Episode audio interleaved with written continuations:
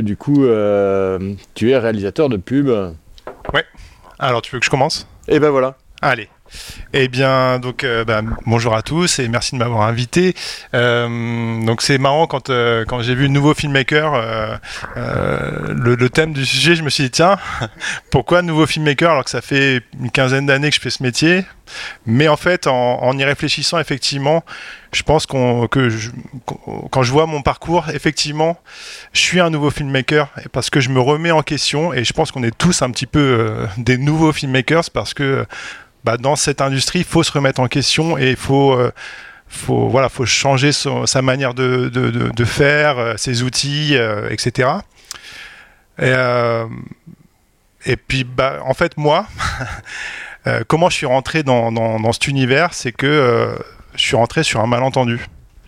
Je, vais vous raconter mon histoire, mais en fait, moi, depuis que je suis tout petit, je voulais faire du dessin. J'ai toujours voulu faire du dessin. Et donc j'ai fait une école d'art appliqué. Et donc moi, mon but, c'était de devenir euh, soit illustrateur, soit à la limite euh, directeur artistique. j'ai fait un, peu de stage dans les jeux vidéo, donc j'ai vu aussi que l'ouverture avec euh, des nouveaux médias, c'était très intéressant.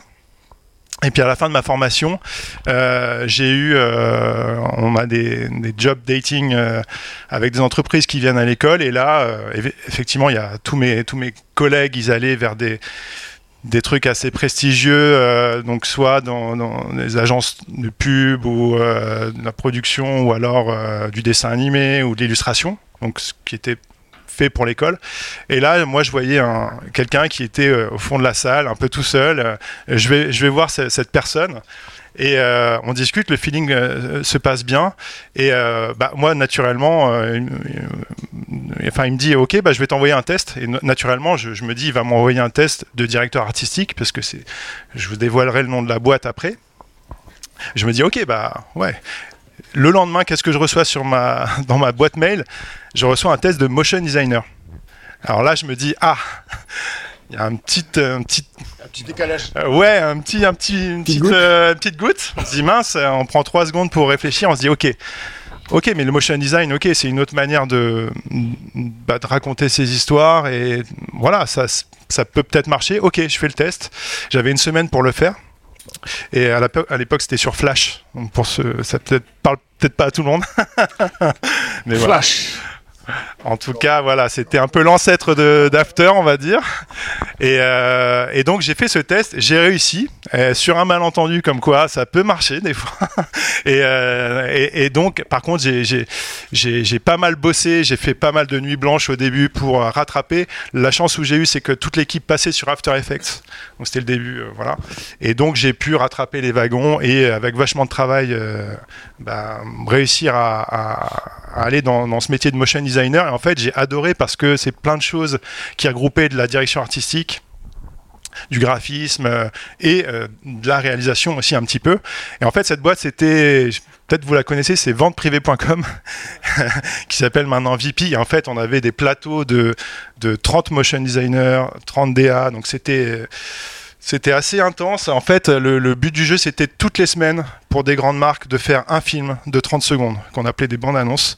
Et donc, toutes les semaines, en fait, le motion designer, avec le DA, on devait trouver une idée pour faire, pour faire ce film de 30 secondes, euh, la réaliser et qu'elle soit validée tout ça en une semaine. Pendant trois ans, j'étais rincé. Euh, donc euh, voilà, j'ai passé trois ans à faire ce, ce, mais c'était super formateur. Je l'ai pris comme une école vraiment euh, pour connaître tous les outils. Et donc ça, c'était en 2007. Et fin 2008 est apparu un nouveau outil sur le marché qu'on nous a donné tout de suite dans les mains. C'est le Canon 5D Mark II. Et ça, ça a été vraiment un game changer pour nous parce que on avait entre les mains un outil pour pouvoir faire des images qui devenaient vraiment cinématographiques, faciles à utiliser, avec des optiques euh, photo qu'on avait déjà. Et donc là, ça m'a amené à aller vers plus de la réalisation. Et, euh, et, du coup bah, faire des choses de plus en plus belles, de plus en plus intéressantes, de plus en plus avec de l'émotion à tel, point que voilà, euh, j'ai commencé à me faire repérer. Euh, comme j'étais salarié, je pouvais avoir des vacances aussi, donc ça c'était cool. Et donc pendant mes vacances, je pouvais tester mon, mon boîtier et j'ai commencé à faire des films qui, qui, qui, qui étaient un peu la retranscription de mes vacances je les ai mis sur internet et en fait à chaque fois que je postais euh, mes vidéos de vacances c'était un Vimeo staff pick donc euh, à chaque fois elle était mise en avant des milliers et milliers de vues. Donc ça c'était vraiment euh, bah, super. Et, en plus bah, du coup grâce à ça petit à petit il y a des agences de voyage qui ont commencé à me contacter pour faire des, films de voyage. Donc j'ai eu la chance de pouvoir aller un peu aux quatre coins du monde, voir tous les continents. Euh, et être un peu tout seul avec mon toujours un peu de la même manière un peu le mec tout seul avec son boîtier et qui, qui, qui, monte et qui fait tout tout seul et petit à petit toujours pas à pas. là, c'est des, des, agences de pub et des prods qui m'ont appelé pour faire en gros le, le, le, même esprit, la même émotion, le même, la même chose, mais pour de la pub. Et donc j'ai pu sauter d'une catégorie et devenir réal de pub et, euh, et voilà et chaque film en amenant un autre euh, voilà m'amener sur de la pub euh, donc d'abord de voyage des, donc les voyages ça amène au service puis après la, la famille donc il y a différents thèmes qui sont développés. Après j'ai eu la chance aussi d'être contacté par Disneyland Paris donc j'ai fait bossent beaucoup pour Disneyland Paris pour faire leurs leur films, euh, des attractions ou des, donc voilà. En plus, en, en parallèle, en plus d'être papa, moi ce qui me parlait vachement dans mon expérience, donc petit à petit, je me suis mis à, à, faire de plus en plus des projets professionnels et où euh, j'étais plus simplement un filmmaker tout seul, mais avec une vraie équipe de réal et commencer à déléguer et à montrer une direction. Donc vraiment plus un, un boulot de, de réalisateur. Bravo. Top. Donc ça, ça c'est un film. Euh, en même temps. Euh... Ah ça c'est un, ça c'est le, c'est un film pour Disney, pour la Tour de la Terre. Donc voilà, et ainsi de suite. Donc du, moi j'avais j'ai un style très euh, très qui était qui est très euh, lifestyle, mais au fur et à mesure aller vers des films plus euh, comme ça qui ont plus un, un, des choix artistiques affirmés. Donc ça c'est pour Disney, c'est pour la Tour de la Terreur. Et vraiment aller vers quelque chose dans, dans la finalité, c'est d'aller vers quelque chose de encore plus stylisé et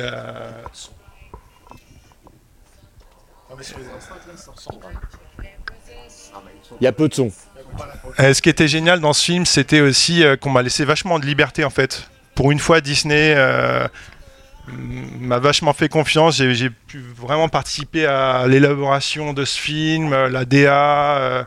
Même changer la musique qui est enregistrée à Los Angeles, mais on a pu faire des allers-retours avant pour, sur le montage pour pouvoir adapter et tout. Donc ça, c'est un peu l'aboutissement de euh, et le plus, on va dire, le, le, le en fait, plus là, stylisé. Est plus loin que le filmmaker presque. Voilà, ça, ça t'emmène vers ça. Maintenant, tu travailles dans des grandes équipes pour faire ça. Voilà, exactement. Dans filmmaker, souvent, on met des équipes un peu plus resserrées, mais on va, on, on va en parler. On peut quand même dire qu'on est tous les enfants du 5D Mark II, en fait. Par contre, ouais, on a, ouais ça c'est sûr qu'on a quelque chose, à mon avis, un point commun là-dessus, c'est que c'est ce. ce, ce...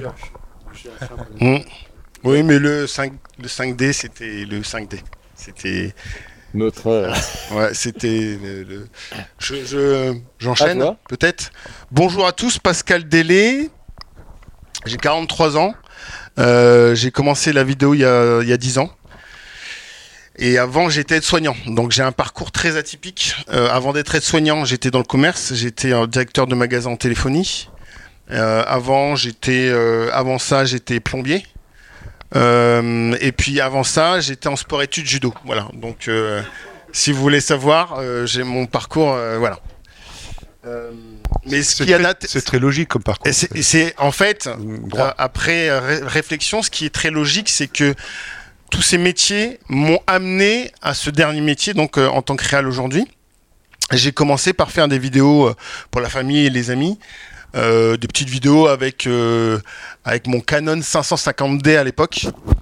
Euh, qui faisait de la vidéo et un jour je pars en vacances avec un pote et lui il avait acheté le 7D et en fait il bah, c'est un photographe et donc en fait il n'utilisait pas la fonction vidéo et là je, je regarde derrière son derrière son boîtier je vois l'image qui apparaît avec une profondeur de champ que j'ai jamais vu de ma vie, que je vois ça à la télé. Et là, je me suis dit, mais qu'est-ce que c'est ce truc-là? Mais comment ça? Il me dit, bah si, si, tu vois, tu, tu peux changer la mise au point et tout. Oh je me dis, mais c'est un truc de malade, mais c'est un truc, mais c'est trop beau, c'est trop magnifique. Et bah ce jour-là a changé ma vie parce que j'ai été obsédé par cette image-là. Donc c'est à la suite de ça que j'ai acheté un, 550D qui, filmait en fait à l'époque. J'avais pas le budget pour acheter un, 7D. Et euh, le 5D était déjà sorti, mais je, hum, j'ai pris connaissance du 5D euh, peu de temps après. Où là, en fait, j'ai eu une première demande euh, d'amis qui se mariaient au lac de Côme. Et ils m'ont dit, tiens Pascal, on se marie l'année prochaine, est-ce que tu voudrais nous faire la vidéo de notre vidéo de mariage? Je dis, mais attendez, les gars, je suis à l'hôpital, je travaille à l'hôpital, je fais ça comme ça, machin, mais là, vous me demandez un truc de fou. Je dis ok, allez, je me lance le défi et je commence à rechercher ce qui se fait un peu sur, euh, sur Internet. Et là, je tombe euh, sur des vidéos incroyables aux États-Unis. Et à l'époque, c'était une, société qui s'appelle Steelmotion. Steelmotion, il faut savoir que c'est eux qui ont c'était les, précurseurs de la vidéo de mariage nouvelle génération. Ils, ont, ils filmaient avec des 5D. C'était des gars qui sortaient d'écoles de ciné. Et quand ils, quand ils ont eu les 5D euh, en main, les mecs, ils nous ont fait des scénarios de malades. Et, puis ils ont apporté cette qualité d'image-là que nous, on ne connaissait même pas en France. Euh, je veux dire, la vidéo de mariage, c'était encore euh, papy avec la caméra, comme ça, épaule. Enfin, quand je dis papy. Ou tonton papy ou tonton, avec la caméra à l'épaule comme ça, euh, où ça tremble un peu. Enfin, on avait l'idée de, la vidéo de mariage un peu kitsch, ce qu'il faut, il faut le dire. Et là, en fait, ça a tout changé dans ce domaine-là. Donc, je me suis retrouvé euh, plongé dans, dans une industrie émergente. C'est-à-dire, en gros, j'étais là euh, au moment où, en fait, l'industrie explose. Et donc, j'ai acheté mon premier 5D et puis là, après, j'ai pu, euh, euh, j'ai pu m'affirmer et exploiter en fait euh, toute ma créativité grâce à, à, ce petit boîtier-là. et c'est vrai que c'était assez intéressant parce que et puis c'était le moment où la vidéo était vachement aussi demandée. Enfin, voilà. l'explosion de la vidéo. Il y a plusieurs facteurs. Exactement. Des nouveaux outils de création, de création. Des, nouveaux, des, nouveaux outils de création et surtout effectivement avec les, la data, les données, avec la 3G, avec la 4G, on savait, moi venant aussi euh, de téléphonie mobile, moi je savais que dans les années à venir, on, dans les années à venir, on allait consommer énormément de vidéos. Je le savais. Donc je me retrouve euh, dans un univers où je sais qu'il y a quelque, il y a tout à faire, il y a tout à construire. Donc au fur et à mesure, j'ai commencé à faire des, vidéos de mariage, euh, donc famille, amis. Et après, euh, mes vidéos ont été publiées sur, euh, sur Internet, sur des gros blogs de mariage. Et du coup, ça a fait un peu de buzz. Et puis c'est là où j'ai commencé à avoir énormément de demandes. Donc j'ai dû arrêter, j'ai dû arrêter l'hôpital. C'était pas facile, hein. Non, mais j'aimais bien mon métier c'est sûr que j'y retournerai pas parce que voilà, mais euh, mais bien mon métier quand même. Euh, et du coup, depuis, je me suis dit de toute façon, si ça marche pas, euh, je peux retourner à l'hôpital, il y a pas de souci quoi, il y a pas de problème. Et puis bah depuis 10 ans en fait, ça s'est jamais arrêté. C'est-à-dire que les, les, contrats se sont enchaînés.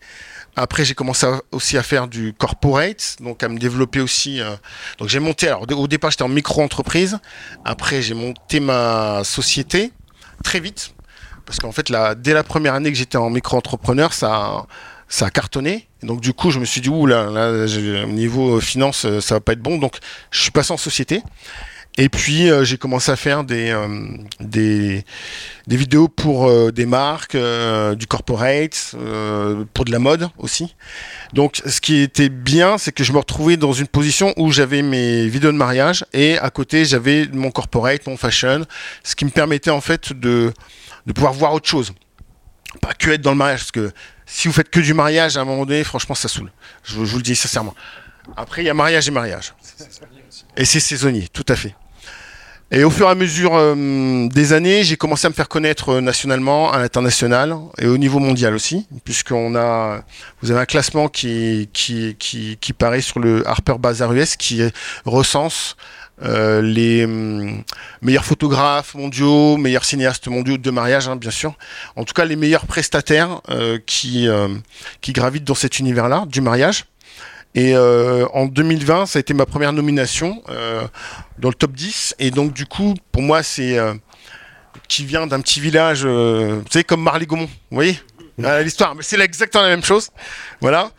Qui vient d'un petit village de, de, de Champagne-Ardenne. Bah, c'est une, oui, c'est c'est une belle reconnaissance. Et, euh, et de vivre surtout des, des, des aventures et des, de, de voir des endroits incroyables et de rencontrer des gens incroyables. Je pense qu'on aura l'occasion de voir, euh, je pense tout à l'heure, euh, quelques images, mais voilà mon, voilà mon parcours aujourd'hui. J'en suis, j'en suis à là. déjà diffusé les- la vidéo de, de ton site euh, que tu avais appelé website. Oui, oui, oui, oui, oui, oui. Oui, tout à, oui, oui, oui. Ou non, ou tu peux mettre, non, Tu- peut-être, Tu veux que j'en non, mette une autre? Non, ouais, celle du, celle du mariage, je crois que je t'ai envoyé. Alors il y en a deux, mais Je vais te on va dire. en mettre une au pif. Ah bah tiens, si c'est si c'est euh, Satis, on va Ouais, voilà, c'est ça. Moi, ça c'est un dernier, euh, c'est juste l'intro là que je vous montre. C'est le, un dernier mariage que j'ai shooté cet été euh, au lac de Côme pour euh, des Américains. Aujourd'hui, ma clientèle, elle est à 90% euh, américaine. Euh, soit c'est moi qui me déplace, soit c'est eux qui viennent la plupart du temps, soit en Europe ou en France euh, pour se marier. Ils viennent spécialement se marier en France parce que tu es là Non, non. Ils, ils viennent en France parce que il il faut savoir que la France euh, est une grande nation euh, pour les Américains en termes de, de luxe, euh, de, de gastronomie, pour, pour le vin et pour surtout les lieux de, de réception. Les Américains, au- au- aux États-Unis, il n'y a pas d'aussi beaux lieux qu'on a en France. Voilà, la Provence, euh, les oliviers, tout ça, ça c'est une richesse qu'on a en France. Voilà, ça, et ça- eux, ça les fait rêver. Qu'on qu'on retrouve pas aux États-Unis. Voilà. Euh, c'est dommage qu'il n'y a pas la musique, mais c'est pas grave. Non, non, non, mais t'inquiète, c'est pas grave. Parce que il y a, il y a un truc chez moi qui, qui fait que dans mes productions, en tout cas dans mon style, j'essaye de faire parler l'image en fonction de la musique. C'est-à-dire que je suis un psychopathe de la synchronisation entre l'image et le son. Alors ça va pas être que sur des cuts, mais c'est-à-dire que le mouvement que je vais apporter dans l'image, je vais le marier Je avec la musique. je pense qu'on est tous d'accord. hein. La musique, c'est euh, 50% de. Voilà. Et, vrai. hein. et s'il n'y a pas ça, on ressent pas d'émotion. C'est-à-dire que j'aurais beau vous montrer des belles choses, mais s'il n'y a pas la musique pour euh, justement euh, faire le lien entre ce que vous voyez et ce que vous allez ressentir, bah en fait ça marche pas. C'est pour ça que je voulais la, la musique. Bon, c'est pas... Et là, Mais pas sur des enceintes de merde. film de mariage. Oui, ouais. à fond. Non, mais bien sûr, voilà. Vous avez pu voir juste un peu. euh, voilà, c'est une petite partie. Sinon, vous allez sur mon Instagram ou alors sur euh, mon site internet. Vous irez voir les filles. Voilà, vous allez voir les films. Et puis, ben voilà pour ma présentation. Merci beaucoup. En tout cas, la démocratisation des outils là, quand même, euh, a été indispensable à pouvoir arriver là. Sans, sans le 5D, je j'en serais jamais là. Et Déjà, on parlera après en plus des points de communs, post-prod, beaucoup de qu'il points 5D, mais tout ce que tu peux en faire, parce qu'à une époque, on n'aurait pas pu faire la post-prod derrière. Tout à fait. c'est deux, deux destins un peu différents, mais il y a un point commun quand même au départ, c'est euh, c'est ça. Et, l'outil. Et la casquette. Et la casquette. Et la casquette. Et juste, et juste une dernière chose aussi, euh, on- parce que on- il faut le dire quand même, on a été très peu en France à le faire. C'est que on a, quand le 5D est sorti, on a repoussé les limites du 5D en shootant en RAW à l'époque. Le hacker, Oui. euh, On ouais, l'a hacké avec le Magic Magic Lantern. Lantern. Magic Lantern. Ouais. Bon, la post-prod, elle était horrible. Magic Lantern parmi vous. C'est une galère. Ah si, quand même. Ah, Magic Lantern? Ah, bien, Ah, bien, bien, bien. Ah, je vous respecte. Bravo. On, a, on a failli, on a eu peur de cramer nos appareils. Ouais, ouais, ouais, c'est clair. C'est clair. Qui a appareil avec Non, jamais, jamais. Non. Merci Bon. beaucoup. Ben, on va passer à Pascal et. euh, Ouais. Alors, au niveau atypique, moi, ce qui est drôle, c'est que par contre, je viens d'une école euh, euh, photo et film, mais je dois dire qu'en que fait, tu fais là, là ouais, c'est vrai. Mais ce qui est drôle, c'est qu'en fait, à l'école, on bossait surtout la photo et en film, on glandait, quoi. C'est catastrophique. Donc, c'est assez amusant de voir qu'à l'école, on était plus dans les studios en train d'écouter les Pink Floyd et euh, bon, ouais, il fallait faire des films. À l'époque, on, on était en péloche, hein, en super, en super 16. hein. Et, euh, et en fait, après, ce qui est rigolo, c'est que moi, j'ai basculé. C'est-à-dire qu'en fait, en photo, moi, j'ai toujours été attiré par la technique, par la, par la lumière, par et donc dans mon histoire, dans mon parcours photo, je récupérais les photos des choses très compliquées ou même des, collègues n'arrivaient pas à les, shooter, donc le verre, le plexi, euh, enfin plein de trucs comme ça. Et euh, voilà, donc j'ai toujours été un, dingue de, la qualité de l'image. Pareil au niveau euh, de, l'image numérique, j'étais dans les premiers, puisqu'au départ, on était au niveau photographe, on devait être trois en France. Donc moi, je parle avant l'arrivée de Photoshop. hein. voilà, je parle de silicone graphique, etc. Et ça a toujours été comme ça. Quoi. Après, ça a été les deux moyens formats. J'avais fait le premier salon de la photo numérique, l'avais organisé avec des gens comme Fazwan et donc d'où la charte. Et j'étais dans les premiers aussi à créer du color management pour les images numériques, donc les dos euh, moyen format, haute définition. Donc on est malheureusement bien au-dessus de ce qu'on peut faire en film, même avec des grosses caméras. hein. En photo, euh, avec des dos moyen format, on va très très très loin. Bon, bref, ça devient trop technique, je pense, pour cette, pour cette conf. Mais ce qui est amusant, c'est que je n'ai pas arrêté de, je dirais, de, de pousser toujours le bouchon. Et alors, ce qui est rigolo, c'est que je faisais donc des photos pour gagner ma vie. Et dans ma vie privée, je faisais des films. Et dans ma famille, j'ai une personne qui travaillait à la télé. Il faisait donc des films tous les jours. Et dès qu'on était dans la famille, il lui faisait des photos. Tu vois, c'est- voilà. Et à un moment donné, bah, c'est vrai que je suis un peu arrivé, je ne vais pas dire que je suis arrivé au taquet de la photo, mais j'ai commencé à, parce que j'arrêtais pas de partir avec, je travaillais pour des gros clients comme des Philippe Morris, des Apple, des choses comme ça. Et donc je partais avec des équipes de tournage et moi je faisais les photos et, euh, et j'ai fini par, euh, par, bah, par switcher, quoi. Parce que je commençais à m'éclater plus à faire des films que de faire des photos.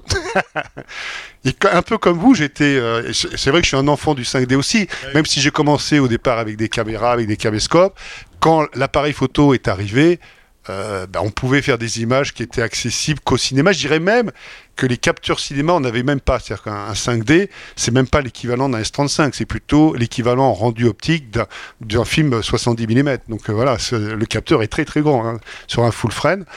Et comme je suis formateur, on m'a tout de suite demandé de venir former des photographes qui passaient à la vidéo. Alors, ça a Donc, été ça- une période aussi d'ailleurs. Oui, c'est comme ça qu'on s'est rencontrés. C'est là les lapins bleus. rencontrés. Ouais, voilà. Voilà, où du coup, la, Voilà. la période où, le- où les photographes qui, qui n'avaient plus beaucoup de boulot non plus, il faut le dire. C'est ça, bien et sûr. en même temps, en parallèle, il y avait une grosse demande en vidéo et il y avait Alors, cet outil dans la main qui Alors, permettait de ce qui était super drôle, c'est que sur 10 stagiaires, il y avait deux stagiaires qui étaient excités par le fait de faire des films, et les huit autres, en fait, ils étaient là parce qu'ils se disaient, j'ai pas le choix si je veux garder le client. Ouais. Mais ça les intéressait pas. Et après la formation, les mecs, c'est terminé, ils voulaient faire que des films. parce qu'ils voyaient pas, ils se rendaient pas compte de ce qu'ils pouvaient faire. Alors, ce qui est marrant, c'est qu'avant d'avoir les hacks, alors on va reparler peut-être du côté technique plus tard, mais avant d'avoir les hacks sur le 5D, on a commencé à avoir les hacks sur le GH1. On le hackait, mais vraiment, là, c'était vraiment un hack euh, où on rentrait, on changeait le firmware, là, carrément, hein, pour pousser hyper loin. Et pour la petite histoire, les premiers films n'ont pas été faits avec le 5D parce que le 5D Mark II n'était pas capable de tourner en 24 images au début. C'est vrai. C'était le GH1. Donc c'est drôle, c'est que les, les films comme Rejouer, ils ont été tournés avec du GH1. Alors pour la petite histoire, c'est rigolo parce que le film est tourné au GH1, mais le making-of est fait au 5D. Parce que comme là, c'était après le making-of pour la vidéo, pour la télé, le making-of était fait au 5D, mais le film était fait au GH1. bon, enfin, bon, c'est une petite... euh, voilà. Donc et au fur et à mesure, même logique, j'ai continué, je me suis formé à l'étalonnage, enfin, c'est la suite logique, quoi. Et, euh, et j'ai toujours sauté sur les derniers équipements, donc les premières Blackmagic, donc je parle vraiment des premières premières, et puis maintenant les, les téléphones, toujours essayer de pousser. Alors, C'est vrai qu'on parlait de Canon, il y a aussi une particularité maintenant, c'est que ouais, il y a des caméras très intéressantes chez Blackmagic. Ouais, bien euh, sûr. La, la Pocket, moi j'étais dans les premiers, tout le monde disait ah c'est pourri, puis en fait un an après ah c'est génial, vous avez toujours fait marrer. C'est En fait, photo pareil. Ah, Ouais. c'est pourri, c'est fait pour des frais de photo. Deux ans après, les mecs ils tournent avec. Ah, c'est génial. Ouais, ouais, ouais, d'accord, on l'a dit. non, mais la, la Pocket pour le coup, la, la première du nom, la première Pocket, ça a été un, Celle qui se Un mettait vraiment ovni. dans la poche. ouais, c'était un ovni parce que c'était la plus petite caméra au monde où on pouvait shooter en RAW Bien sûr. en 1080 Ouais. et 100 mètres de hack. 100 mètres de hack Ah oui, oui, sur les deux. et surtout et surtout à, à un prix euh, défiant toute concurrence puisqu'elle était à, à 1000 euros. Ouais. Euh, donc c'était incroyable. Ouais, tout à fait. Et en plus, bon, bah, bon, comme on était en RAW, on pouvait se permettre même de changer la définition et de pousser beaucoup plus loin que la HD au final, avec une pocket. Bon, enfin bref. Donc voilà, donc euh, moi j'ai sauté comme ça. Bien sûr, en même temps, je faisais des films pour des, pour des clients. J'ai après, euh, on m'a approché aussi pour de la fiction. Voilà. Euh, donc c'est assez amusant parce que je m'y attendais pas et on est venu me chercher. Alors que Normalement, dans le cinéma, on a des étapes. On monte tout doucement le palier, mais voilà, mais on fait pas des bons comme voilà. Donc c'est assez rigolo. J'ai toujours été un peu comme ça, et après, bah maintenant, bah voilà, maintenant, c'est vrai que je forme énormément sur le téléphone parce que pour moi, c'est c'est le nouveau palier, quoi. c'est le nouveau palier, surtout avec la qualité qu'on obtient maintenant avec euh, avec un 15 Pro. Euh, voilà, avec bon, on parlera de technique où tu parleras. effectivement, il y a quand même aussi des choses intéressantes avec les boîtiers. Oui, partout, Mais effectivement, avec les téléphones, euh, et, et à mon avis, et ici dans cette conférence, j'insiste parce que je pense que c'est vraiment important. Je pense qu'il faudra qu'on parle, puisque là, vous êtes là, je pense, pour les nouveaux filmmakers. Je pense que maintenant, les professionnels doivent avoir une autre approche qu'il y a 10 ans, quand ils vont voir des clients, je pense que c'est super important, à mon avis. Merci beaucoup. Oh bon, on va reprendre la suite logique, on va remettre mettre même le, mais, le même ordre. pardon. Euh, du coup, toi maintenant tu es plus euh, réalisateur. Mais ce qui va être intéressant, c'est que tu nous expliques un peu ton, la, façon dont tu travailles en tant que réalisateur. Mais qu'est-ce que tu as amené euh, le métier de filmmaker en tant que réalisateur et comment est-ce que tu, peux encore te définir quelque part comme filmmaker dans ton, dans ton métier? Bah En fait, moi je suis. tu travailles avec des chefs-op. Tout à fait. Euh, moi, je suis, un, peu passé de l'homme orchestre au chef d'orchestre, si on veut, on, si on veut dire. Euh, l'homme orchestre, pourquoi? C'est parce que je viens du motion design, je viens de me débrouiller à faire mes images moi-même, à monter, euh, à faire la post-prod, After Effects, un peu de 3D. Enfin, du coup, tout ce background, là, moi, je viens plutôt de ça. Et ensuite, j'ai basculé vers la réalisation où donc il a fallu apprendre une nouvelle compétence, c'est déléguer, déléguer à des équipes euh, où chacun a son métier d'une manière un peu plus classique euh, comme on le fait en fiction ou, en pub. Et donc là, euh, la qualité augmente euh, exponentiellement puisque maintenant chaque personne est responsable de son, de son travail.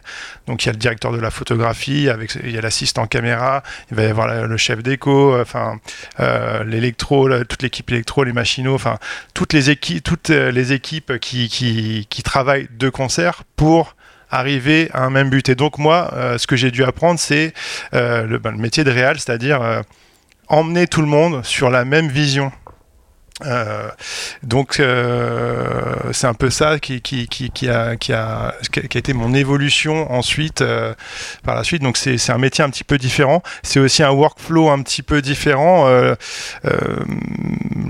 Donc moi je suis, je suis réalisateur de pub, donc ça se passe souvent par des compétitions à la base. C'est des appels d'offres que nous demandent que, que, créent des agences avec leurs clients qui sont envoyés à différentes boîtes de production. Les boîtes de production envoient ces, ces ces, briefs euh, au réalisateur et chaque réalisateur bah, doit euh, créer une note d'intention. Donc c'est un document c'est un document qui, euh, qui formalise un peu sa vision. Et donc, à partir de là, on est sélectionné, on gagne ou pas. 9 fois sur 10, on perd, en gros. Donc, il faut être très résilient dans ce métier. Mais quand ça marche, bah, c'est génial parce que là, on peut emmener vraiment toute l'équipe, toute la, toute l'équipe de production vers, euh, vers, ce qu'on, vers le film qu'on veut faire. Et il, va falloir euh, détailler chaque petite étape du process pour que tout le monde sache bien vers quelle direction il va. Et, euh, voilà, tout en gardant, ah, ça c'est important, moi ce que j'aime dans mes films, c'est garder le côté émotion. L'émotion pour moi, depuis le début, j'essaye de travailler ça. C'est vraiment ce, que, ce que je veux faire ressentir dans mes images. Et comment paradoxalement, c'est en travaillant, en préparant, en préparant, et toujours en préparant, la préparation c'est le plus important, mais pour que l'émotion euh, soit là quand même, donc ne soit pas fabriquée, bah pour moi, en tout cas, ça vient par la prépa, la prépa, la prépa, et, et que ensuite, une fois qu'on est super bien préparé, il peut y avoir des imprévus, comme dans tous les tournages, c'est un peu le jeu, mais en, en, tout cas, on est tellement prêt qu'on peut laisser place à quelque chose d'un peu plus spontané pour nos comédiens et capter ces moments. Et l'idée, c'est d'avoir capté le plus de rush utile pour qu'en montage, ensuite, on réécrive notre histoire. Un film, ça a plusieurs écritures. Ça a une écriture sur la note de prépa, enfin sur la note d'intention. Euh, pendant la prépa, on rechange des choses. Pendant le tournage, le film il est réécrit puisqu'il y a la réalité euh, versus ce qu'on a écrit. Et puis au montage, ensuite, il y a une réécriture, on reformalise notre film. Donc euh, le film il passe par plusieurs étapes. Et donc voilà un peu mon process maintenant de, de travail de réalisateur. Et puis les talos, et puis la musique. à chaque fois. Deux choses dans ce que tu as dit, et notamment, en fait, vous avez, euh, à part la casquette, il y, a une, finalement une différence, c'est que toi, tu prépares beaucoup et toi, tu prépares pas du tout, en fait. Exactement. C'est exactement ça. Et euh, du coup, je vais pouvoir enchaîner là-dessus. C'est que. C'est un travail très difficile que tu fais. C'est, c'est un travail très difficile. C'est un travail très difficile parce que. On, on est sur un, un événement heureux, puisque. Alors, je vais prendre principalement pour le mariage parce qu'en fait, au tout début, quand je faisais mes vidéos de mariage, bah, c'était euh, un mariage d'une journée. Donc euh, j'arrivais le samedi matin sur le lieu qui était en France. Voilà, bonjour Pascal, enchanté, super, machin, on fait le mariage jusqu'au soir, euh, pump it up jusqu'à 3h du mat et tout, c'était cool. Je rentre chez moi le dimanche et je fais ma post-prod et limite, le lundi, mardi, le mercredi, j'envoyais aux au clients. Ça, c'est au tout début. C'était au tout début.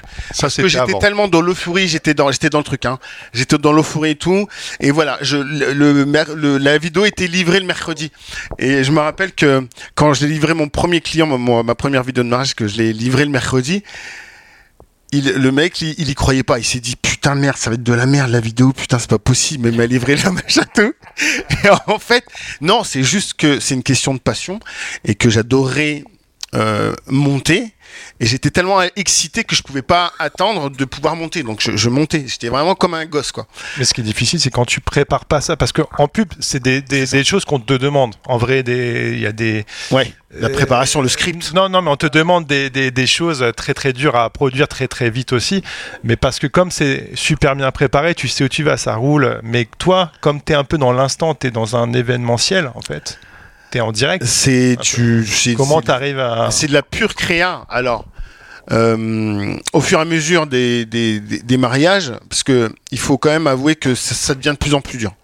Pourquoi ça devient de plus en plus dur? Parce que je suis sur des événements d'autant plus importants à chaque fois. Donc avant j'étais sur un mariage de un jour, après c'était deux jours, après en moyenne on est à trois jours, et là je passe sur des mariages à quatre jours. Des mariages de 4 jours. C'est dur physiquement, en fait. Sur déjà, déjà, effectivement, physiquement, mentalement, c'est dur. Vous avez une pression de dingo parce que euh, autour de, de, ces mariages-là, en fait, on dit des mariages, mais c'est des. En vrai de vrai, le mot mariage, c'est juste histoire de dire oui, oui, c'est deux personnes qui s'unissent. Mais en vrai, c'est des shows, c'est des spectacles, c'est des concerts, c'est des événements, mais incroyables, qui durent pendant 4 jours, où en fait, vous commencez très tôt le matin vous terminez très tard le soir, vous rentrez, vous devez backuper. Euh, forcément, je travaille pas tout seul, j'ai une équipe parce que c'est des événements où on peut être jusqu'à 500 personnes, 600 voire plus. Donc on est on est quatre généralement.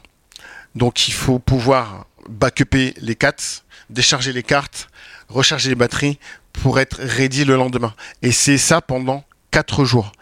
Donc cette notion de préparer tout ça, machin, comme on pourrait faire euh, dans la pub, c'est juste impossible. Pourquoi? Parce que c'est de l'instantané. Ces événements-là, c'est du live.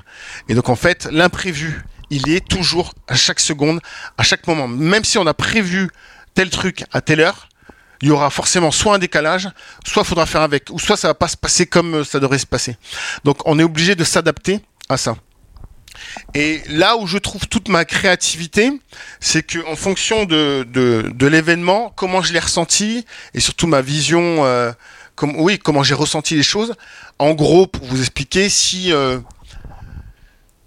euh, j'ai fait quelques mariages où en fait, on, je sens que les gens ne s'aiment pas. Non mais il faut pas, je vous le dis sincèrement. Ouais ouais, je sens que c'est un mariage d'argent c'est des personnes qui sont des ultra riches, on parle d'ultra riches, hein, des multimillionnaires, voire des milliardaires, qui sont là pour intérêt, pour faire un, pour faire un événement. Mais il n'y a aucun amour. Donc déjà, moi, je, je pars... C'est dur. C'est déjà très dur. C'est-à-dire que, je, ok, et, moi, on m'a engagé, on me paye cher pour ça, mais on m'a engagé pour rendre un résultat. Et moi, je pars du principe que si vous me donnez pas ce que j'ai envie que vous me donniez, c'est-à-dire, euh, je, vous demande juste de vous aimer, au final. Enfin, voilà, je, ne demande pas plus. Hein. Je, demande juste, je demande juste ça. Si vous me donnez pas ça, bah moi, je suis dans la merde et je suis obligé d'aller créer de l'émotion là où il n'y en a pas. Et justement, c'est. On peut pas la refaire là. Et non, on peut pas, la, refaire. Euh. Mais c'est euh, c'est une compétence que j'ai acquis, c'est-à-dire que en fonction de ce qui va se passer dans la journée, et c'est en ça où tu disais, tu as besoin d'une préparation, mais moi aussi j'ai besoin de me préparer à ça. Soit je, je, je dois, je suis obligé de me projeter sur les sur les images que j'ai envie d'avoir. Donc en gros, euh, je me considère pas comme vidéaste, juste un opérateur, mais euh, je me considère comme un cinéaste où tu es obligé de créer et de faire ta composition pour aller chercher l'image. C'est à toi d'aller créer l'image, c'est pas à, l'image de venir à toi. C'est tu te rapproches du documentaire en fait. C'est complètement ça. du réel et es obligé. Par contre, tu es quand même obligé de tu n'as pas prévu avant, mais ça. tu le fais, tu es obligé de prévoir ce que tu vas créer. Exactement, exactement. C'est-à-dire que j'arrive et je suis pas là, genre, euh, dans, les, dans les mariages. Euh, il y a un certain déroulé peut-être. Ouais, il y a un certain déroulé, mais tu auras des, auras des mecs qui vont, qui vont shooter tout le temps, tout le temps, tout le temps, tout le temps, tout le temps. Moi, je ne, j'ai absolument pas. Je veux dire, si ça, si ça n'a aucun intérêt pour mon storytelling, je vais pas, je vais pas shooter parce que ça sert à rien d'avoir de revenir avec trois terrains de vidéo si euh, si si je s'il y a deux terrains de merde. Donc, le euh, terme storytelling est, est, important. Ça veut quand même dire que tu as un storytelling, tu as quand même un déroulé qui se crée. Ouais, mais justement l'avantage c'est que, enfin l'avantage. Mais est-ce que tu le crées au départ ce storytelling? Alors oui, tu le crées, tu le crées dès la première rencontre avec les mariés. Donc généralement, c'est les. Tu vois que tu as un peu de préparation quand même. Oui, ben, bien sûr. Mais non, mais parce que c'est pas de la, c'est pas de la grosse préparation. Mais quand je les ai en vidéo call, donc avant de décrocher as le contrat, un but, t'as un but quoi. Voilà. J'ai un but. Rien que le fait est de les voir et de discuter avec eux, euh, je me, je fantasme déjà des images. Non, mais c'est vrai, parce que. On est déçu parfois quand on fantasme. le problème. Sur certains projets, on est obligé de fantasmer les images qu'on va, qu'on va créer, en fait. On les fantasme, on a envie. Et je pense que si on fait pas ça, là, cette projection-là, on doit se projeter sur les images qu'on doit produire. C'est ce qui va nous amener à la fin d'être plus performants sur nos images. C'est-à-dire qu'on va aller les chercher, ces images-là, pour les avoir. Donc ça, pour moi, c'est très important. Donc, quand je les vois, mes clients, j'ai déjà des, des images qui se projettent. Et donc, mon storytelling, il se construit au fur et à mesure des 4 jours. Où là, par exemple, je suis en train de filmer, là, je putain, j'ai une putain de lumière, le de ouf et tout. voilà, je sais que cette image-là que je viens de prendre, je vais pouvoir l'intégrer à tel moment de mon storytelling. Et c'est vrai que c'est pas. Et puis après, tu as la, musique. Et après, qui influence vachement le montage. Euh, moi aussi, je travaille beaucoup sur la musique. C'est super important. Ça guide aussi beaucoup de choses. Hein. Exactement. Tu la connais avant, la musique, avant de partir? Alors, des fois, oui. Des fois, j'ai déjà choisi une musique pour. Euh, je sais que ce mariage-là, j'ai déjà choisi. J'arrive, je filme, je rentre chez moi, la musique que j'ai choisie, je mets les images, ça marche pas. Fuck. T'es plus, plus, au bon plus au bon tempo. ouais, je change, c'est pas grave. Euh, et des fois, je peux mettre trois jours je peux être trois jours à, trouver vraiment la musique. C'est très très dur. Hein, qui, va procurer de l'émotion et qui va fonctionner avec les pas beaucoup en plus. Parce que quand tu rentres dedans. Mais non, mais parce que en fait, sur, tu peux trouver des musiques euh, émotionnelles et après, le travail le plus dur sera d'adapter tes images à la musique. Et c'est ça le plus dur parce qu'il va falloir que tu fasses un gros travail de synchronisation et comme je disais, moi, je, veux faire parler mes images en fonction de la musique. Mes, mes, films de mariage, ils sont très clippés. C'est-à-dire que il n'y a pas trop de blabla. Ça va être euh, la musique, mais euh, pour moi, les paroles, ça va être les images que vous allez voir. Je vais faire, euh, je vais faire parler le, les mouvements de corps dans l'image, ma composition. Voilà. Donc pour moi, ce sera mon speech, ce sera ça dans mon storytelling. Et, et voilà. Merci beaucoup. Bah, on va parler un peu de technique quand même. Ouais, si tu veux. Parti. Voilà. pourquoi pas. euh, sur quelle approche? Sur l'approche du matos, du changement, du quoi? bah, Peut-être parler effectivement du fait que, euh, bon, on a parlé de 5D Mark II, mais du hmm. fait que notamment. Ça a évolué depuis. Black Magic? Ça, c'était, c'était les dinosaures. Black, Magic Il y a 15 ans. Black Magic, Black si, Magic. On si on parle technique, c'est vrai que bah, le 5D, c'est un petit peu, c'est l'ancêtre des Sony d'aujourd'hui, etc. Quoi, en fait, au final. Et, et je crois même que c'était un peu une, c'était pas forcément vous recherché par Canon à la base. Le ah fait... non, non, alors dans l'histoire, en fait, c'est encore plus drôle puisque c'est pas le c'est pas Canon ni Panasonic au départ, c'est Nikon. Mais ils avaient fait un truc qui était d'une qualité, bon, c'était pas terrible. Et pour la petite histoire, quand Canon a fait le 5D Mark II, ça n'a jamais été fait pour faire des films. C'était fait pour les, pour les photographes de guerre, pour qu'ils puissent ramener dans des conditions difficiles où on pouvait pas, donc ils pouvaient récupérer, mais ils s'attendaient pas du tout, à cette du tout à ce qu'ils allaient. Et voilà, et, et, et à un tel point, c'est que euh, on n'arrivait même pas à acheter les 5D. Parce que quand Hollywood s'est pointé, euh, le photographe il en a acheté un, Hollywood ils arrivaient, ils en prenaient 30 quoi. Donc fatalement, ils arrivaient même plus à fournir. On attendait, on commandait les boîtiers, on les attendait parce qu'ils arrivaient même pas à fournir. Donc ils ont même été étonnés quoi. Donc euh, voilà, donc pour la petite histoire. Et c'est vrai que ça a changé parce qu'en fait, bon, ça a changé. C'était une caméra, le 5D, qui était qui devait se travailler comme une caméra de cinéma au final. On était déjà plus sur un caméscope. On avait vraiment une différence entre la vidéo et le, et le film dans la dans l'approche, dans l'esthétique. Et le 5D est arrivé, et donc c'était rigolo au départ parce que les, euh, les boîtes de prod, il y avait toute une partie, ils étaient contre, ils disaient c'est nul, euh, il y a du moirage, c'est naze, parce qu'ils pensaient l'utiliser comme un caméscope, alors que le monde du cinéma, qui eux ne s'attendaient pas du tout à avoir un caméscope, ils ont su très facilement euh, l'adapter par rapport à leurs besoins. Donc voilà, donc c'est assez, c'est assez amusant quoi. Et c'est vrai qu'après on est arrivé sur d'autres produits. Bon, Black Magic, ils ont commencé au début, c'était la caméra cinéma à 2.5. Donc encore une fois, on a Alors ce qui est rigolo, c'est qu'à chaque fois qu'arrive un nouveau produit, il y a toute une masse de personnes, c'est nul, c'est pas adapté. Ça a été le cas pour le 5D, ça a été le cas pour Black Magic. Pour les téléphones, on a encore un peu de temps, exactement. Donc c'est assez rigolo, quoi. C'est assez rigolo. Et, euh, et c'est vrai que pour les gens qui aimaient l'esthétique, c'était aussi la possibilité pour un filmmaker d'avoir une machine qui était abordable en prix. Mm.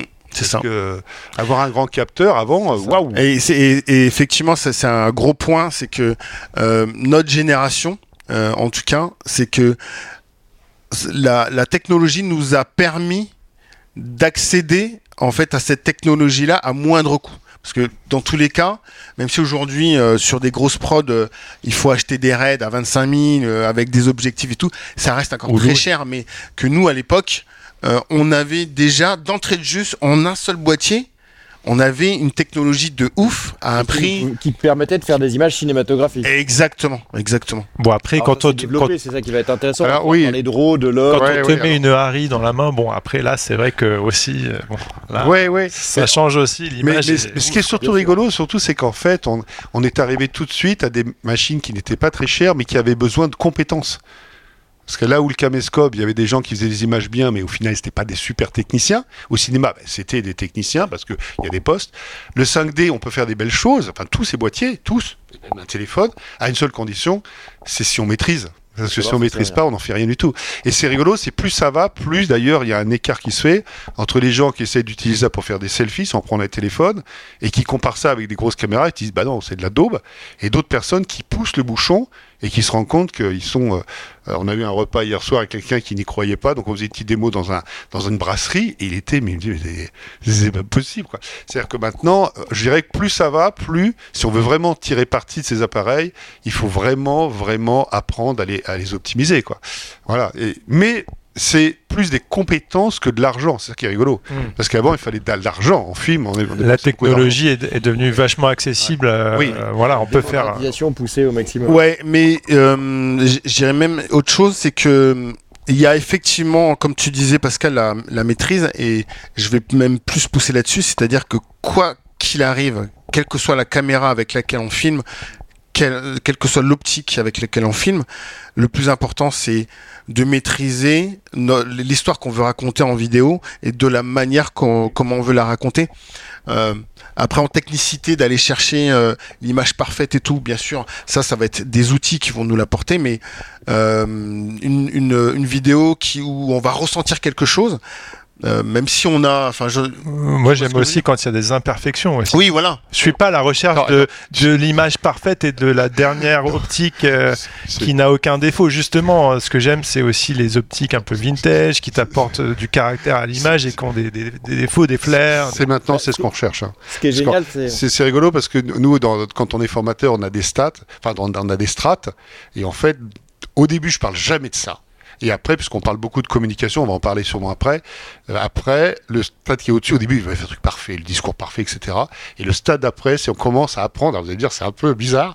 On va commencer à apprendre à se planter Oui. à l'image, de manière à créer de la connexion émotionnelle. Quelqu'un qui connaît son discours par cœur, c'est très bien. Il ne crée pas une connexion émotionnelle. Quelqu'un qui se plante en direct et qui l'assume, c'est un cadeau qu'il fait aux gens qui regardent. Parce que, en fait, si vous voulez, quand, quand vous parlez en connexion émotionnelle et que vous êtes pas, on sent une certaine fébrilité et que vous y allez quand même, déjà, il y a beaucoup de gens qui sont incapables de parler devant une caméra, donc déjà, et quand vous acceptez vos faiblesses, en fait, vous permettez à ceux qui regardent les images de d'accepter les leurs. Et, un et on va vous aimer pour ça. Mais c'est vraiment un deuxième stade déjà. Mais c'est vrai que l'imperfection, c'est extrêmement attirant. C'est clair et net. Tu voulais Ouais. dire un truc, Loïc Et ce qui est génial, oui, c'est que le- en fait, vous avez un outil qui, qui vaut rien entre guillemets, ou même un téléphone, et vous pouvez tous les jours apprendre le langage cinématographique en le manipulant et en créant presque le vôtre. En fait, c'est-à-dire qu'il y a un langage qui existe qu'il faut apprendre, et vous pouvez très vite vous créer votre patte. Et c'est un peu ça. ce que tu as fait. En fait, Alors, ton image, il y a ta patte.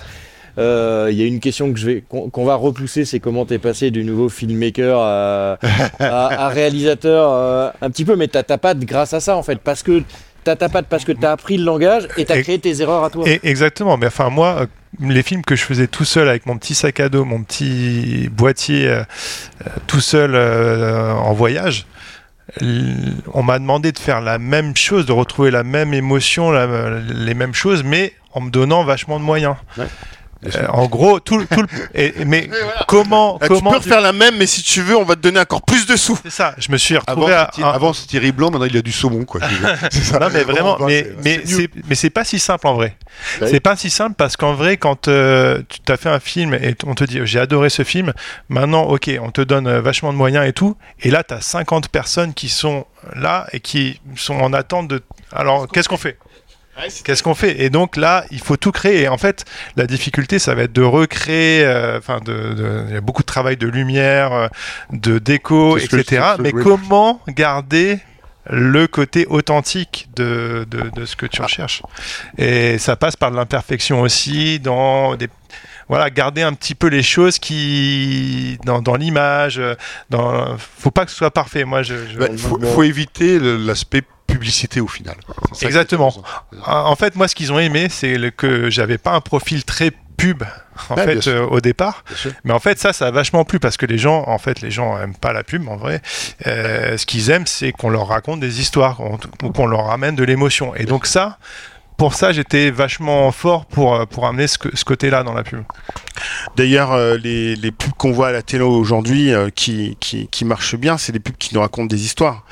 Euh, sûr, une petite histoire et c'est juste à la fin il y a le logo et là on se dit oh putain la vache Intermarché Par exemple, exactement, Ah, Intermarché, toutes, ces, Intermarché sont toutes, ces, toutes ces Ouais, ouais, ouais. séries-là Lidl. est Ouais, super. ouais. Lidl, Lidl, Eh ils oui. ont fait fort. donc euh, non non mais c'est bien c'est c'est- c'est super Mais il y a un truc qui est amusant quand même quand on parle de matos, c'est qu'on oublie. Parfois, les gens se disent ouais, je dois acheter la dernière caméra, le téléphone, le machin. Mais hormis l'histoire et l'émotion, il faut quand même vous rappeler que avant de parler de caméra, une image c'est de la lumière. Que vous ayez n'importe quelle caméra, une Oui. image, c'est de la lumière. Vous avez une belle lumière, vous savez utiliser un téléphone, ce sera des images sublimes. Quand je parle de sublime, je parle de sublime, on peut s'accrocher à côté d'une Harry. Je sais Ouais, n'y croient pas. c'est ça, C'est le c'est- cas. C'est c'est vrai que le- Voilà. la lumière fait tout. Enfin, C'est ça. Après- la lu- même avant la caméra, on va avoir les optiques. Et après, simplement la caméra. Donc, il faut arrêter les histoires qu'il faut des raids ou des, ou des Harry. Il faut arrêter. Je dis pas que c'est pas bien, j'adore. Mais il faut arrêter. Il y, a tout, il y a beaucoup de choses à faire avant. Et, sur- et pour les gens qui démarrent, ce qui est exceptionnel, c'est quand vous tournez, par exemple, avec des téléphones, vous avez accès à des festivals qui ne sont réservés qu'à ces petits moyens et qui sont super créatifs. Et c'est une super manière de rentrer, en plus. Voilà. Et si à un moment, effectivement, on vous donne du budget, je pense que là où il faut le mettre, c'est dans les objectifs. C'est la lumière en premier pour moi. Pour moi, c'est en premier, c'est la lumière. Ouais. En vrai, c'est la lumière en premier. Ouais, ouais. Premier. C'est vrai que la lumière. euh, La lumière après elle rentre dans l'optique. Ouais, ouais, ouais, c'est non, ça. mais en vrai, ouais, comme, oui. comme tu disais, bah, tu Bah montrais oui. un comparatif de la, Ah oui. la Harry. Ouais, ouais, enfin, J'avais donné conf c'est d'hier. impressionnant. Et ça, ça, ça fait mal. Alors, heureusement, quand même, en effet, dans certaines conditions d'éclairage, j'entends pas tellement au niveau de la qualité, parce que on a fait des essais même dans des lumières qui, hier, comme ici, ici, c'est une horreur. Ici, les néons, je crois que, je pense que c'est presque quasiment la, la lumière la plus pourrie qui soit, avec les basses, les basses énergies, machin, qui font des trucs bizarroïdes dans le spectre. Eh bien, aujourd'hui, un téléphone, il arrive même à s'en sortir. C'est assez étonnant. Mais, dans certains éc- éclairages du type, par exemple, contre-jour, là, on va sentir la grosse caméra comme une Harry qui va arriver à avoir un fichier bien plus propre qu'un Oui. téléphone. Voilà. Oh, et, et- et puis moi, un autre truc aussi, c'est le bal, c'est que je- j'ai ressenti d'être d'être dans les- d'avoir été dans les deux dans les deux côtés, c'est aussi le travail d'équipe. Quand tu, tu travailles en équipe, forcément, tu démultiplies ta force euh, et les possibilités, puisque voilà, tu, tu- tu as beaucoup plus de, de possibilités et tu peux te concentrer moins sur la technique et plus sur la mise en scène et sur l'émotion que tu vas chercher. Bah ça, on est sur du 5D là. Ouais. Et Mais, euh, Voilà, quelques images de technique. euh, Ouais, c'est sur, sur du golf, du 5D, en, en mode hyper léger. Quoi. Bon, ça, c'est pas pareil, c'est de la fiction, c'est un peu différent. Alors tiens, bah, c'est bien d'arriver sur cette image, parce qu'effectivement, il y a le tournage, on a beaucoup parlé de tournage, mais il y a la post-prod, et en termes Ouais. de démocratisation, là aussi, on a passé un cap. Oui, Parce qu'en oui. fait, finalement, tous, là, vous avez accès à tous les outils les plus haut de gamme, Mm. où nous, quand on a commencé, enfin moi j'ai commencé il y a plus, euh, ah peut-être pas que toi, mais j'ai commencé il y a longtemps, C'est moi le plus longtemps que vieux. vous. Euh, et quand on a commencé, euh, acheter une, euh, ouais. Euh, acheter une station de montage, enfin c'était pas possible d'ailleurs, on pouvait pas acheter une station de montage, ça valait le prix de notre maison. ouais. On n'avait pas encore acheté. Et, et les, et les talos, je t'en parle même pas, les talos. Alors là, au secours, on s'en allait tout de suite. Mais ce qui est, ce qui est marrant, c'est que, hum, en fait, quand j'ai commencé dans la vidéo, avec le 5D, donc il y avait le fichier euh, H264 qui sortait. Je m'embêtais pas trop, hein, je faisais pas trop de colo, je savais même pas ce que c'était que la colo. Oui. J'avais, j'avais pas cette notion de, mais non, parce qu'il faut, il faut retravailler ton image. Et après, c'est après quand j'ai, quand je me suis, quand j'ai commencé à regarder d'autres vidéos, je me suis dit, ah, mais putain, mais ils ont une, une espèce de colorimétrie, là, ça fait un peu vintage et tout, c'est, c'est cool, là, et tout. Mais comment ils font ça? Eh ben, ça s'appelle la colorimétrie, l'étalonnage. Et là, en fait, quand tu commences à rentrer dans cet univers-là, tu te dis, ouais, putain, c'est chaud parce qu'en fait, euh, c'est encore un autre métier qu'il faut apprendre. Parce que c'est un métier. Ou pas, ou pas, ou tu Et délègues. les solutions sont, enfin, c'est infini quoi. On peut. Est- Ouais, ouais, mais sauf que nous, à l'époque, euh, on, on est dans cette veine de justement de, de, de nouveaux Bah, de filmmakers, où de filmmakers où en fait, euh, t'es obligé de passer par là si ton, ton le résultat de, de ta vidéo euh, doit être propre. C'est-à-dire que tu dois tout gérer, le son, l'image euh, et la colorimétrie et la composition. En fait, t'as as toutes les casquettes, c'est-à-dire t'as t'as personne autour de toi et ça tu dois le faire sur le live, euh, machin, et tu t'as personne. Et donc on a été élevé à ça. Après justement, Gun- Gunther a, a, eu son équipe, mais moi je reste encore encore très souvent, même si sur le corpo euh, on a une équipe maintenant, mais j'ai pas une aussi grosse équipe euh, que. Alors, que et, moi, ça dépend, hein, ça dépend des projets. hein. Il y a aussi des projets qui sont. Enfin, moi, ce que j'aime bien aussi, c'est avoir des petites équipes, justement. Euh, ce que j'ai trouvé la bonne combinaison, c'est euh, euh, moi, Réal, un chef op avec son assistant et euh, électro. Voilà, ça, cette base-là euh, marche plutôt bien et euh, ce qu'on propose souvent euh, aux prod ou aux marques, c'est un petit une espèce de bundle comme ça où il y a toute la prépa, il y a le repérage, il y a le tournage. Le chef op, moi je récupère les, les proxys. Souvent on tourne en RAID Gemini. Je récupère les proxys, je monte. Je lui envoie, on fait un, aller-retour, il fait un- une première colo. On fait un, premier envoi client et ensuite, euh, moi je bosse sur première, le montage. Et ensuite on fait l'étalo, un petit, petit retour. Je, peux faire aussi des euh, VFX sur After, parce que je, viens de là à la base, euh, quand il y a des petites, choses à, corriger. Et ensuite, une fois que c'est validé, on travaille sur DaVinci Resolve pour les talos et c'est mon chef op qui, qui étalonne. Donc en gros, on est euh, à deux, on arrive à gérer, gérer la, la plupart de la, de, la, de la production et ça souvent euh, les prods ou les clients ils aiment bien parce que ça et nous et moi aussi parce que on peut euh, Parce qu'on est réactif. on, est plus réactif, on est sur le projet, ça va plus vite, c'est plus donc donc il n'y a pas forcément non plus 50 personnes, surtout en post prod. moi j'aime bien, puis j'aime bien monter euh, beaucoup mes films, même en pub, j'aime encore. Des fois, c'est pas possible parce qu'on n'a pas le temps. Donc il y a un monteur, mais euh, là, je suis toujours là pour les séances de montage en tout cas. Alors, on vous souhaite le même succès que Pascal. Est-ce que tu pourrais nous dire comment est-ce que tu as fait pour gérer ta montée euh, en budget? Parce que ça, ça doit être dur au moment où tu faisais des films à 100 balles et puis des films. Oui, oui, oui. Bah, je, la technique, elle est simple. Hein. je l'ai trouvée. parce que je venais du monde du, du euh, j'avais bossé 10 ans dans le commerce, donc euh, mettre des plans d'action en, en, marche pour euh, essayer de euh, un commercial. Quoi. ouais, ouais, bah, il faut, bah, parce qu'il faut en fait. L'avantage, c'est que quand je, quand je suis monté en société, à un moment donné, il faut être businessman aussi. C'est parce que on a, un, on a un projet, on a une société et il faut perdurer, il faut pouvoir vivre de ça. Euh, en vidéo aujourd'hui, euh, c'est difficile. Et donc si on n'a pas euh, si on n'est pas structuré on n'y arrivera pas. Il faut il faut être structuré. Et donc au, tout début quand je faisais mes vidéos de mariage quand je savais qu'une vidéo était qu'elle allait cartonner et avant je la je la balançais sur les sur Facebook sur les réseaux sociaux qui existent encore hein. ça existe encore en Facebook hein. vous connaissez. Et euh, sur Facebook. Mais Facebook a été un moteur énorme qui a contribué à ce que je suis aujourd'hui parce que c'était une plateforme dès que c'est sorti gratuite où en fait il n'y avait pas tous ces algorithmes là qui cachaient euh, votre travail. En fait, tout le monde pouvait voir votre travail. Vous balancez, vous aviez 1000 2000 amis, les 2000 voyaient votre travail. Et ça, c'était génial. Il n'y avait pas de genre, non, non, il faut plusieurs commentaires pour que machin, liste. C'est, aujourd'hui, c'est devenu n'importe quoi. Mais le, gros avantage, c'est que c'était ça. Donc, je poussais mes vidéos, ça cartonnait, j'avais beaucoup de commentaires, beaucoup de likes. Juste derrière ça, j'allais sur mon site. Mes premiers mariages étaient à 1500 euros.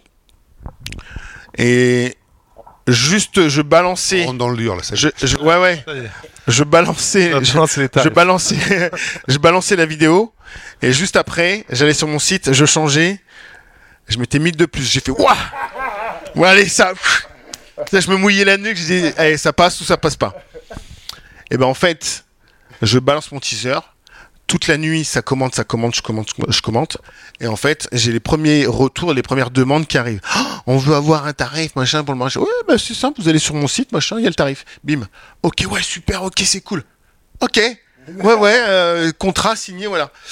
Et en fait, j'ai fait ça à chaque fois. Et c'est qu'à un moment donné, après, notre euh, l'industrie du mariage dans les dans les vidéos de mariage, les films de mariage, c'est devenu une grosse industrie. Euh, ce qu'il faut savoir depuis depuis dix ans, où en fait il y a des mecs qui font des, des travail, un travail extraordinaire, euh, où euh, pour bien en vivre, ben, il faut être en société, il faut il faut tarifer beaucoup.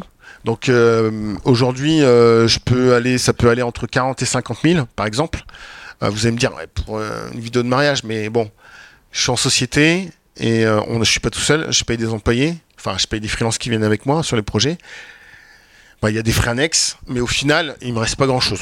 Même si je vais pas me plaindre, je vais, je vais pas pleurer, mais je veux dire euh, sur euh, putain, j'aimerais bien que ce soit 50 000 qui viennent direct sans rien du tout, mais c'est pas ça, mhm. malheureusement.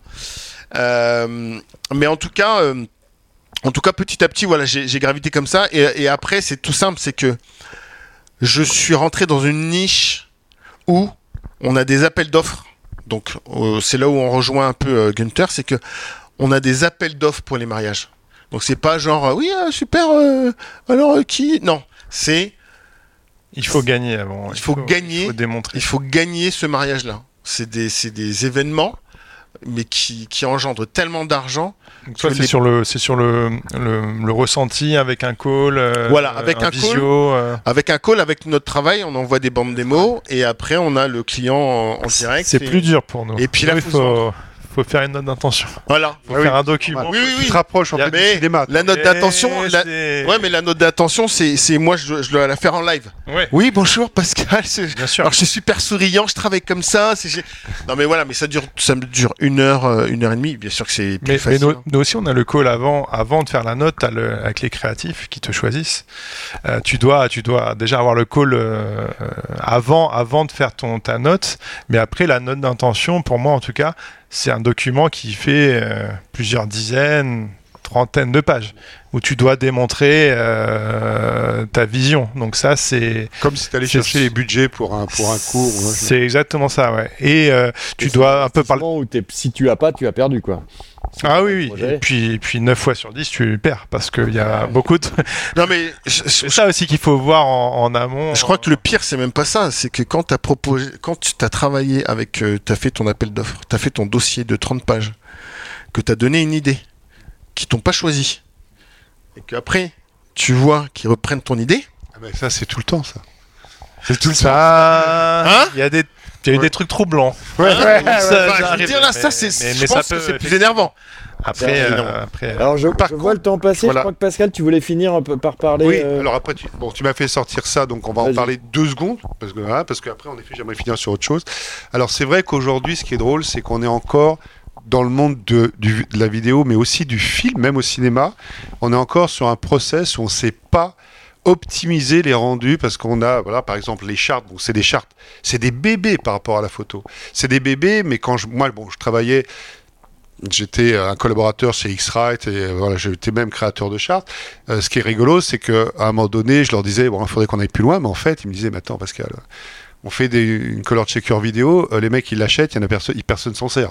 Donc pourquoi tu veux qu'on ait développé des chartes hyper balèzes si en fait les mecs ils vont peut-être l'acheter, puis ils vont la mettre dans le placard au-dessus de, la, première qu'ils ont achetée quoi.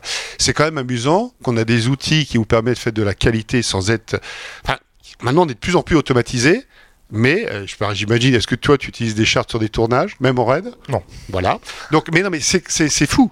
Et alors qu'en fait, à partir du moment où on commence à utiliser ce genre de produit, derrière, on est capable d'avoir une, enfin, d'augmenter la qualité et, simplement, mais euh, on le fait pas. Quoi. On est vraiment au début hein.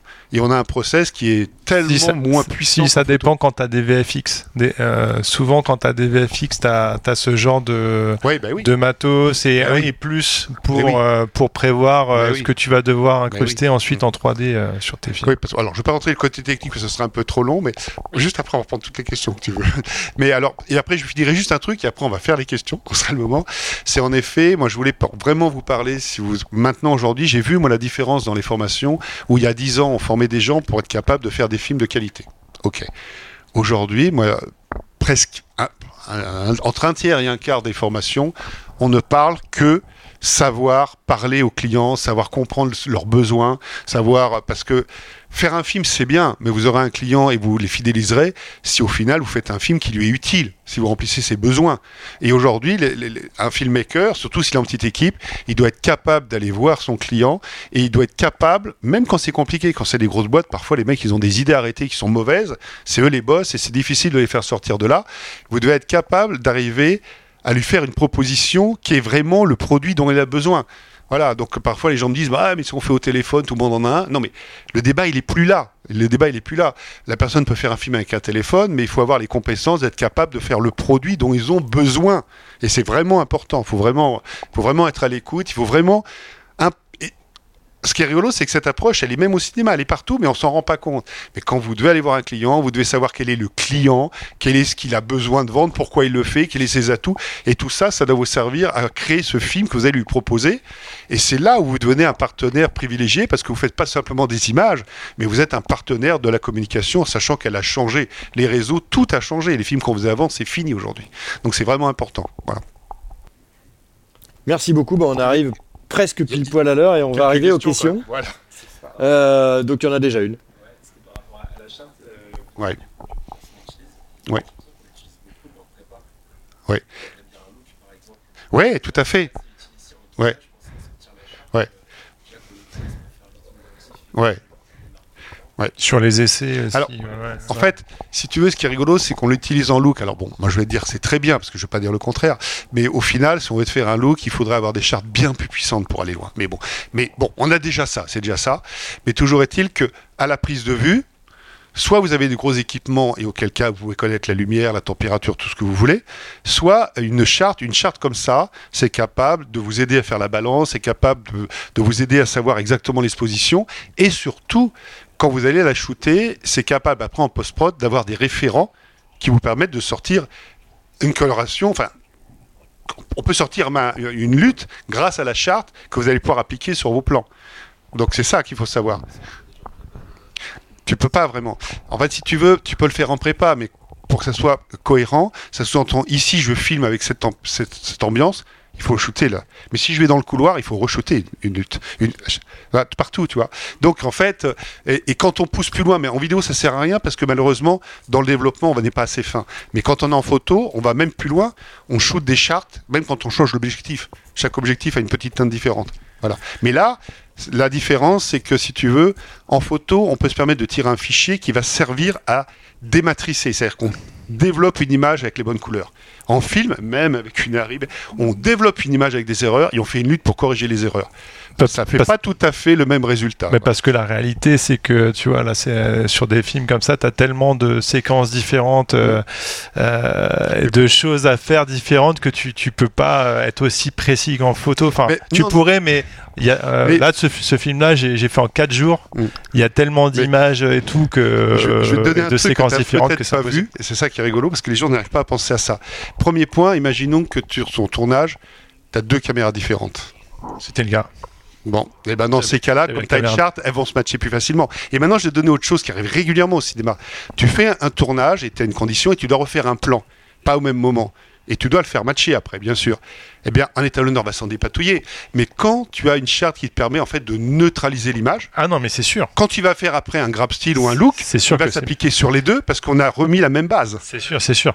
C'est sûr que c'est mieux, mais après, il y a aussi la réalité du du, tournage qui fait que tu es dans des conditions, des fois, tu, tu ça va tout le hein. temps. Ça va très vite. Ça va. Tu sais, moi, ce que je voulais faire à X-Rite, ils l'ont pas fait, mais ce que j'avais proposé, je le ferai peut-être d'ailleurs sur mon blog, je le ferai peut-être, c'est que moi, ce que j'avais proposé, c'est qu'on colle une charte comme ça sur les claps. Mm. De manière à ce que chaque fois qu'on clappe, on a la charte dedans. Parce que quand on clappe, tu dire, à ce niveau-là. Et auquel cas, de toute manière, on aurait la charte si on en a besoin, elle serait sur le clap. Voilà. Et là, on réglerait, on n'aurait pas un truc à faire en plus. Une autre question? Oui.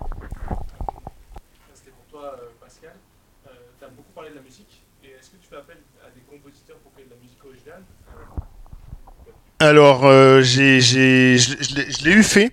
Ça dépend sur des projets. Euh, oui, je, je, j'ai des compositeurs qui me composent des musiques originales, mais c'est généralement plus pour du corpo. Pour le mariage, ce serait trop compliqué euh, parce que ça demanderait trop de temps. Et en fait, je serais pas assez payé pour. Euh, il faudrait que je facture, il faudrait que je surfacture encore. Mais ce serait génial hein, d'avoir ça, de pouvoir avoir ses propres musiques originales. Après, il y a une chose qui, qui fonctionne très bien euh, sur les vidéos de mariage, c'est que généralement, je suis très cinématique et tout, donc ce sont pas des forcément des musiques qui euh, que tout le monde connaît. Mais c'est des musiques, d'où son terme cinématique, qui sont là pour raconter des histoires où tu vas ressentir pas mal d'émotions. Donc je serais plus dans ce style-là, tu vois. Après, euh, je peux mettre très bien aussi des musiques à voix euh, avec des artistes, mais il faut que ça matche. Donc par exemple, euh, là sur sur celui-là, mais il, il y était pas en entier. Il y a une il y a une voix. J'ai pris j'avais mis une musique d'une artiste américaine, d'une black américaine. C'est un, un mariage de black. Bah, les blacks, euh, bah, bah, c'est c'est expressif. Enfin, l'image, c'est c'est génial. Donc, je prends le risque de prendre une musique un peu style R&B et tout, mais en vrai, en vrai, normalement, c'est c'est pas ce que j'aurais voulu. Mais je sais que ça va coller tellement bien à l'ambiance que eux, ils vont tellement kiffer que moi je kiffe. Par contre, c'est dur à monter parce que là, il faut c'est de la synchro de ouf parce que voilà, là c'est t'as des beats assez rapides et tout. Donc il, va falloir euh, il faut euh, il faut retravailler l'image assez souvent. Mais par contre, ça fonctionne. Ça fonctionne parce que il y a tous les éléments qui sont inclus, c'est-à-dire que ce sont des euh, Afro-Américains qui kiffent le R&B. Moi, je kiffe aussi. Et, voilà, il y a, les éléments qui sont, qui sont là, donc ça fonctionne. Par contre, ça peut être très dur de, de, de, de se dire. C'est à toi de t'adapter au niveau du montage. Ouais, mais par exemple, s'ils si, me disent, tiens, on adore Johnny Hallyday. J'adore Johnny, pas de, problème. Mais pour la vidéo de mariage et pour raconter mon truc. Tu imposes un peu ce que tu préfères? J'impose. Je j'impose. Et j'utilise très souvent euh, la plateforme Artlist que vous devez connaître. Et, et ou Music Bed, d'ailleurs. Hmm. Et c'est très bien pour, pour nous, et pour moi en tout cas le filmmaker. Mais après, après le luxe, le vrai luxe, effectivement, c'est quand tu as une composition avec euh, un compositeur qui va retravailler sur ton montage et t'accompagner. Et là, c'est vraiment. Et puis ça.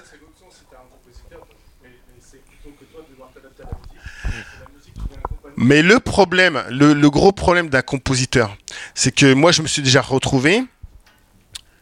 Moi, je suis incapable de monter son musique. Donc en, en vrai, Mais, mais en fait, tu peux monter sur une autre musique. Exactement, Ouais. c'est technique. Enfin, si t'as le même ça. tempo, et après tu Oui, reprends. c'est plus Après, une tu question de tempo. Ouais, ouais, ouais, mais tout à fait. Mais euh, alors, de mon expérience, euh, comment je l'ai vécu, c'est que je suis arrivé et donc je lui dis bon, écoute, voilà, je t'envoie des, des, je t'envoie En des fait, musiques que t'arrives j'aime pas à monter sans que ce soit Ah la ouais. vraie musique Ouais, finale. Ok. Ouais, il me faut la drôle, musique finale, machin et tout. Ouais, c'est drôle. Une fois que j'ai trouvé la musique et tout, je dis vas-y, envoie, clac. Et puis là, j'ai la musique et là, bam, bam. Alors que moi, pas du tout. Justement, moi, Voilà. je veux une autre musique Ouais. pour que ça redonne Ah un ouais. nouveau. Pour euh, garder un tempo et un rythme dans Exactement. le montage, Non, non. après tu chercheras. Et moi, après, et moi, en fait, c'est comme un puzzle. Donc, je, je mets ma musique et après, j'ai tous mes rushs là et tout et je vais aller piocher, tac, tac, là. Pascal, c'est un instinctif, Pascal. Voilà. Ah oui, oui, mais complet.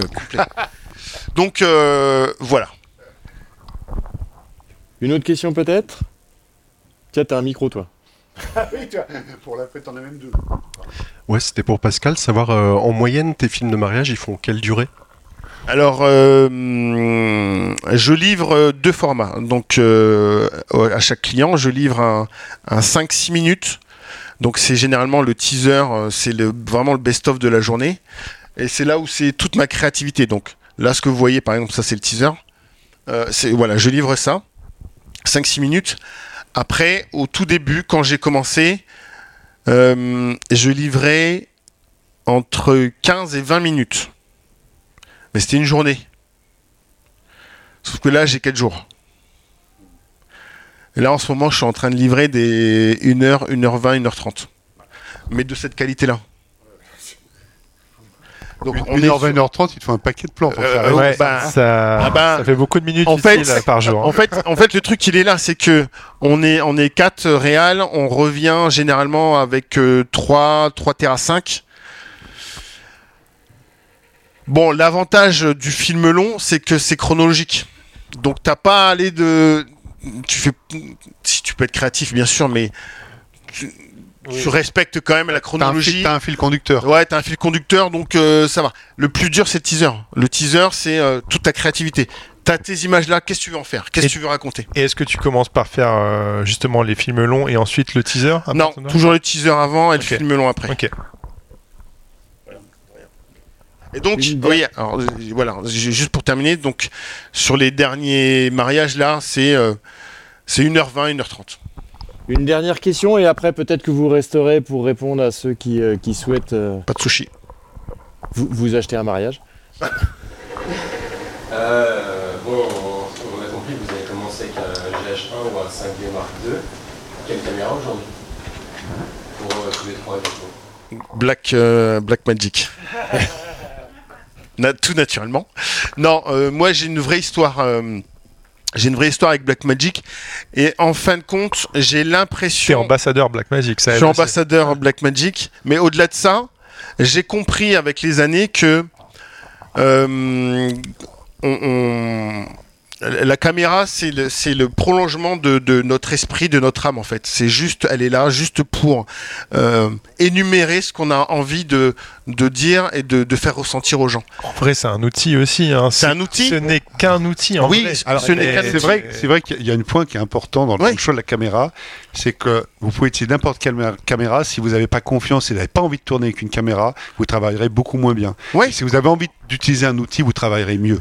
C'est Et- une et- chose qu'il faut Puis il y a la caméra d'un côté, il y a les optiques aussi de l'autre Et qui sont très importantes. Oui, Et, bien et sûr. oui. Enfin, Mais- il n'y a pas que la caméra. En vrai, c'est une question plus vaste que ça, mais mais Moi, je suis. un- La question, c'était la caméra, les c'est un- mais, Ah, mais- non, mais mais voilà, Sinon, on va partir. hein.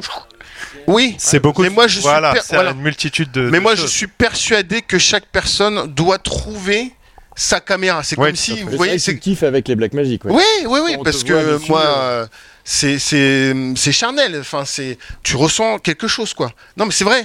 Euh, C'est Alors seul moi- qui caresse sa caméra. euh, ouais, ouais, ouais. Il ouais, dort avec, on m'a dit. Ouais, je dors avec. Il dort avec, on m'a Ouais, dit. je dors avec. Moi, j'étais moins maqué avec une marque parce que du coup, comme je fais des tournages assez différents et, et ça dépend vraiment de- des clients, de, la pub que tu dois faire, euh, on a testé pas mal de choses, mais c'est vrai que le workflow que je, que je préfère, en tout cas pour l'instant, c'est Red Gemini.